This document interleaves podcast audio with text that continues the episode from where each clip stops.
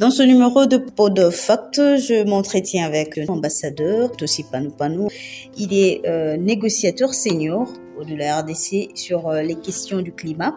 Avec lui, nous parlons des fake news autour euh, du changement climatique. Et juste après notre entretien, vous aurez droit aux chroniques de Guy Mouyembe. Guy Mouyembe est blogueur, chercheur pour le compte de la barrière DC. Moi, c'est Joël Boutamba de la barrière DC depuis Kinshasa. Vous suivez PodFact, fact-checking en podcast de Barrière DC. Monsieur Tossi, et dites-moi, quels sont les défis que nos communautés sont appelées à relever aujourd'hui face à ce fléau, le changement climatique bien sûr? D'abord, je pense que le premier défi, c'est le défi de la connaissance, de l'information, du savoir. Et donc, il faut euh, pouvoir euh, assurer une bonne sensibilisation pour que les gens comprennent quel est euh, ce phénomène? Euh, parce que beaucoup de populations qui ne sont pas très érudites, très éduquées, ne comprennent pas. Se rendre compte qu'il y a une, différence dans, certaines tendances, notamment saisonnières, mais ne comprennent pas exactement à quoi c'est dû. Et donc il faut pouvoir les informer pour qu'elles elles, comprennent. Il faut également que ces populations comprennent que leur mode de vie, leur mode de production, leur mode de consommation peuvent rendre ce changement climatique plus grave. Dans le milieu urbain dans lequel nous vivons, il faut par exemple euh, apprendre à nos enfants euh, d'éteindre la lumière lorsqu'ils sortent d'une pièce. Euh, il faut apprendre aux enfants, lorsqu'ils brossent leurs dents, de pouvoir fermer le robinet au lieu de laisser l'eau couler, parce que toutes ces ressources ce sont des ressources euh, qui sont, euh, qui sont limitées et, qu'on doit utiliser de manière euh, judicieuse, de manière efficiente. il faut également expliquer comment mieux gérer nos déchets. Parce que quand les déchets sont accumulés sur un espace, il y a une espèce de, de, pourrissement, de fermentation qui se fait et qui crée des émanations de, de méthane qui est un gaz 23 fois plus réchauffant que le, dioxyde de carbone. Donc en, gérant mieux nos, déchets, en faisant le tri des déchets, en faisant euh, le recyclage des déchets, la réutilisation de certains déchets qui peuvent, par exemple, euh, par exemple, lorsqu'on prend des déchets ménagers, peuvent être euh, compostés et utilisés comme engrais, on peut en tout cas avoir une action plus vertueuse en ce qui concerne l'environnement et le climat. Il faut également recycler des euh, objets comme les, objets plastiques euh, qui peuvent être réutilisés pour euh, faire des, pavés qu'on peut utiliser pour la construction de, routes, de chemins. On peut utiliser certains, réutiliser certains plastiques pour refaire des bouteilles plastiques de telle sorte qu'elles ne soient pas simplement jetées dans, dans le fleuve.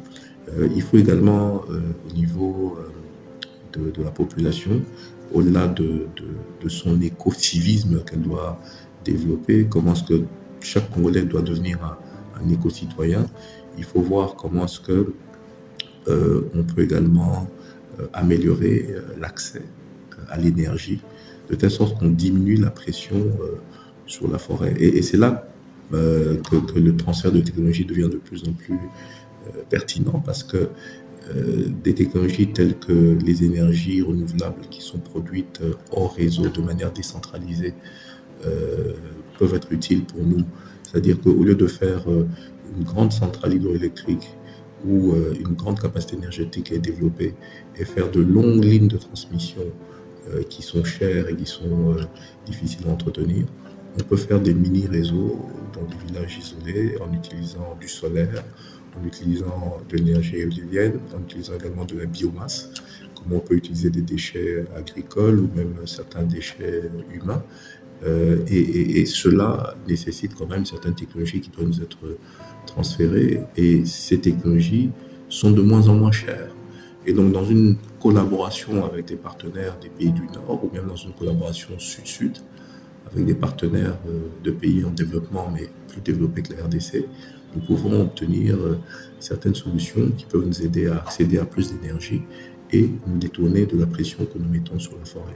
Il faut également, pour protéger cette forêt, sédentariser les agriculteurs, les former pour qu'ils aient des techniques agricoles qui permettent une plus grande productivité, qu'ils puissent voir comment faire de la de l'agriculture en alternant l'utilisation des sols, en faisant des jachères, en utilisant certains engrais d'origine organique, afin de, pouvoir créer un environnement qui soit vertueux et propice à l'agriculture en termes de productivité et en termes d'effets néfastes réduits euh, sur la forêt. Euh, mais donc je pense que euh, en termes d'action, la sensibilisation est importante et l'identification de plusieurs activités dans différents secteurs de la vie nationale peuvent également être des canaux qui nous aident à avoir une action qui soit euh, plus efficiente face à ce changement climatique.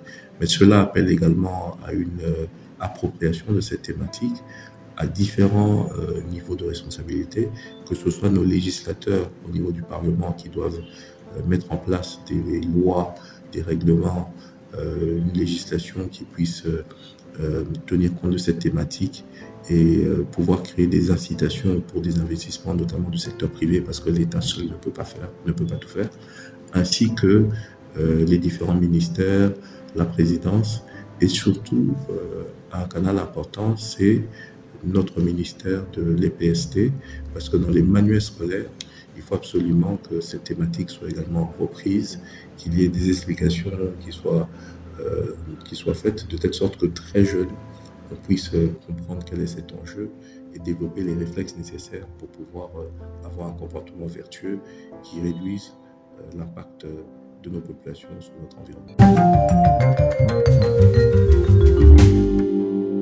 Vous suivez PodFact. Avant-dernière question, euh, que répondez-vous aux partisans de la thèse selon laquelle euh, il n'y a rien de nouveau qu'on parle le changement climatique? Ça a toujours existé depuis la nuit des temps. Oui, effectivement, il y a des climato-sceptiques qui disent que le changement climatique soit n'existe pas, soit c'est un phénomène naturel qui revient euh, selon un cycle qui porte sur certaines années. Moi, je ne peux que me baser sur ce que la science nous dit.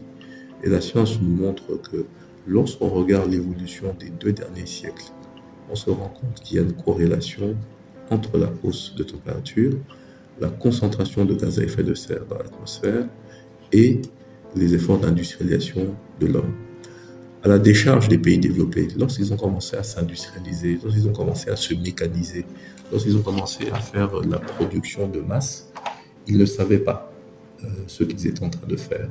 Ils ne comprenaient pas que cela conduirait un effet néfaste sur euh, l'environnement. Mais aujourd'hui, ils en sont conscients et ils ont une responsabilité historique de pouvoir régler le problème. Parce que en créant le changement climatique, ils se sont enrichis en prenant la majeure partie de l'espace atmosphérique. Et aujourd'hui, on ne peut pas tous euh, mettre la main à la poche et payer la facture.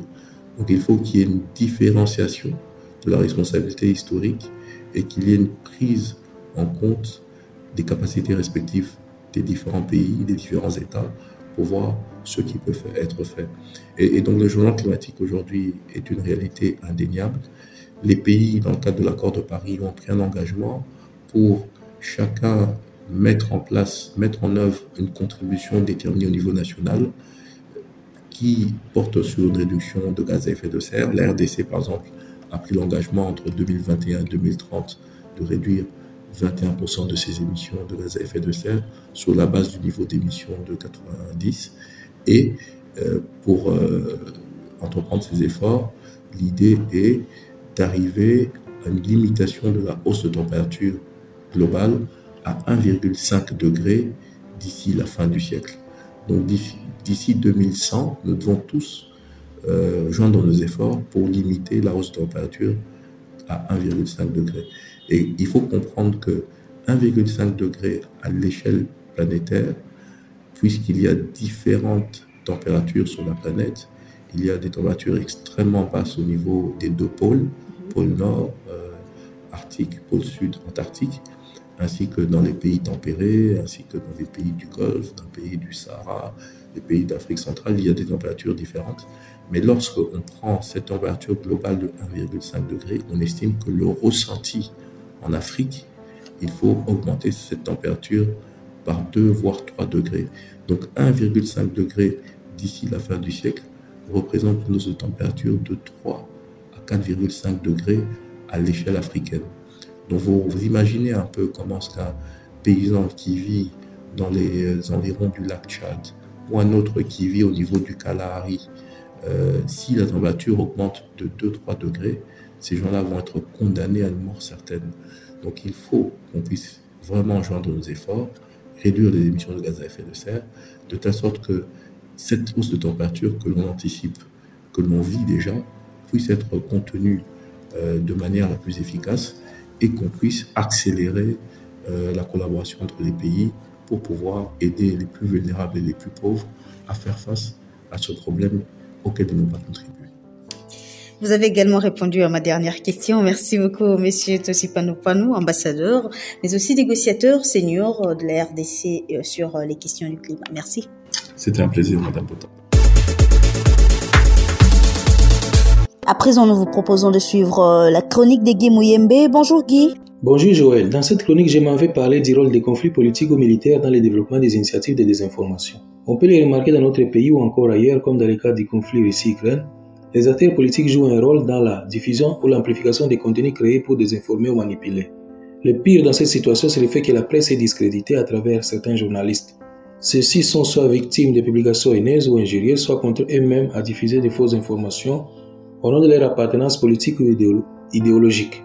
J'en suis arrivé à la conclusion que si les dictatures, les régimes totalitaires ou les règnes de la violation des droits de l'homme sont un frein à l'exercice de la liberté de la presse, la désinformation n'en demeure pas moins un frein à travers les risques qu'elle fait peser sur toute la profession.